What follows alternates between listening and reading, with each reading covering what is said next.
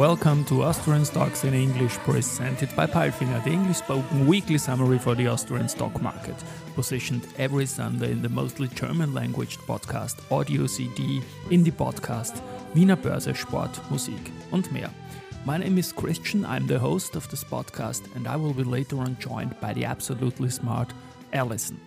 This script is based on our 21st Austria Weekly and Week 6 brought supported by a very strong OMV new highs for 2023.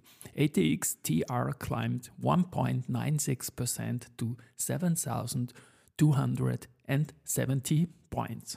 Vienna Stock Exchange celebrated with ECM teams from all over Europe, invited them for dinner and personal exchange, a cherished tradition. ABN AMRO, Alantra, Baader Bank, Berenberg, BNP Paribas, Citi, Commerzbank, Erste, Goldman, Jefferies, JP Morgan, Lilia, Newways, Raiffeisenbank International, Societe Generale, Stifel, Financial Corp, UniCredit, Wiener Privatbank were, were joining. News came from Wolfgang, IMS Osram, voestalpine, Verbund Agrana, and Vienna Airport. Spoken now by the absolutely smart.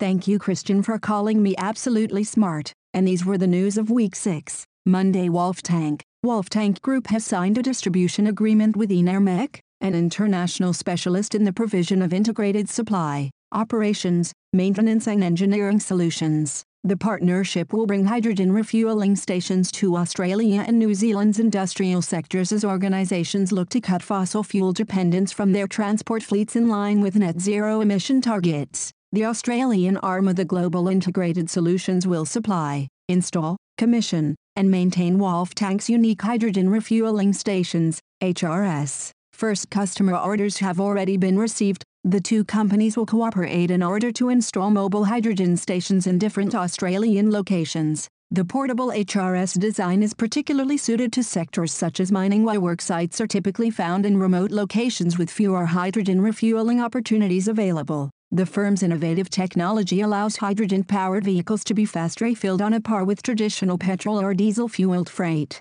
EnerMech has previously supported large-scale hydrogen projects and LNG projects in the Asia-Pacific region and has the capabilities to provide expert support with the full turnkey solutions. From mechanical and electrical services to full commissioning of the facility, Wolf Tank Adisa, weekly performance, 1.45%. Tuesday AMS Osram, Austrian-based leader in optical solutions, reports full-year financial results. Full-year 2022 group revenues were 4,819 euros million, down 4% compared to full-year 2021, influenced by deconsolidation effects. The adjusted group result from operations, EBIT, for full year 2022 was 407 million euros or 8% of revenues compared to 502 million euros or 10% of revenues for full year 2021, unadjusted euros, minus 161 million or minus 3% of revenues for 2022. The company announced that it currently expects to start recording relevant revenues from its leading micro-LED technology in 2025.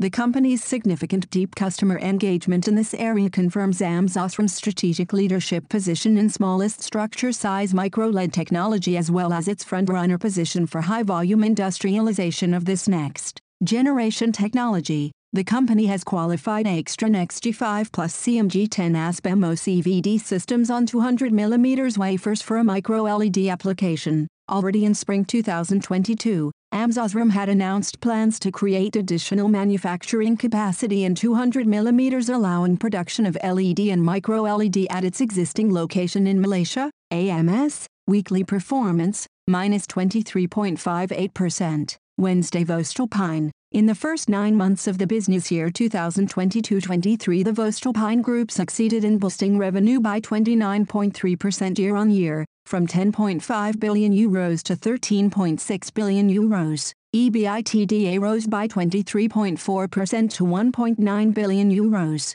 Profit after tax jumped by 23.9% to 864 million euros. In the first nine months of the current business year there was extremely strong demand for our high-quality products, especially in the energy, aerospace, and railway systems segments. We also succeeded in passing on the rising costs of raw materials and energy in most business segments. The very good results are once again a reflection of our global positioning and sectoral diversification, says CEO Herbert Eibensteiner of Voestalpine Weekly. Performance 4.04%. Thursday Verbund, Austrian utility Verbund and Masdar have signed a memorandum of understanding, MO to explore renewable hydrogen generation for the Central European market. The MO was signed in Abu Dhabi and the two companies will cooperate on developing pathways to produce and export renewable hydrogen to Central Europe, specifically Austria and southern Germany. Verbund, weekly performance, minus 1.43%. Friday Agrana, this year, the fruit, starch and sugar group Agrana is again attending the world's largest trade fair for organic foods,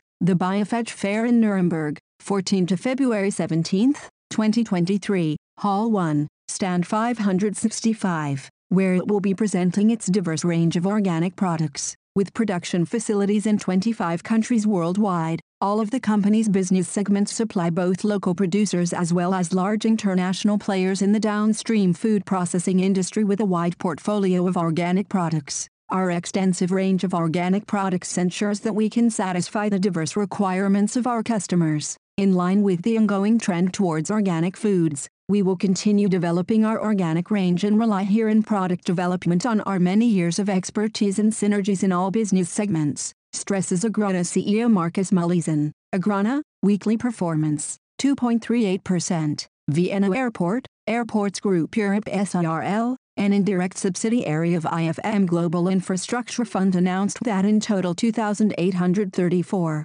012 shares in Flughafen Wien have been tendered into its voluntary partial public offer during the acceptance period and the extended acceptance period, which ended on February 8, 2023. This corresponds to approximately 3.37% of the entire share capital of Flughafen Wien AG. The offer price of 34 euros per offer share cum dividend will be paid to shareholders of Flughafen Wien AG who have accepted the offer during the acceptance period or the extended acceptance period, within 10 trading days after the end of the extended acceptance period, i.e. until February 22, 2023, at the latest. We are very pleased with the result of the public offer and the considerable interest from investors, said Werner Kerschl, Executive Director of IFM Investors. The increase in our investment reflects a long-term, responsible commitment to Flughafen Wien and Austria as a place to invest. As the largest shareholder of the airport, we look forward to continuing our engagement with the other shareholders, the supervisory board and management, and to working in the best interests of Flughafen Wien. Fluofinveen, weekly performance, 1.03%. And now bye bye from Allison. And Christian, we wish you a great week. Hear you next Sunday.